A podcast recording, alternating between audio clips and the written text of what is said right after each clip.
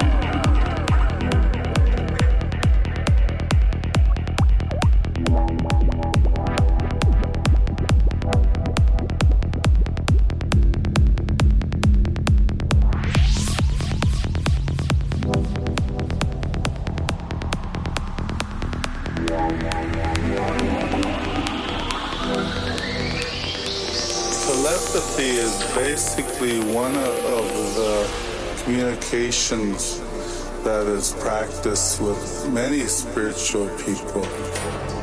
Feathers work as antennas and they bring in a message at times when it's necessary. There's basically three things chanting, drums, and song.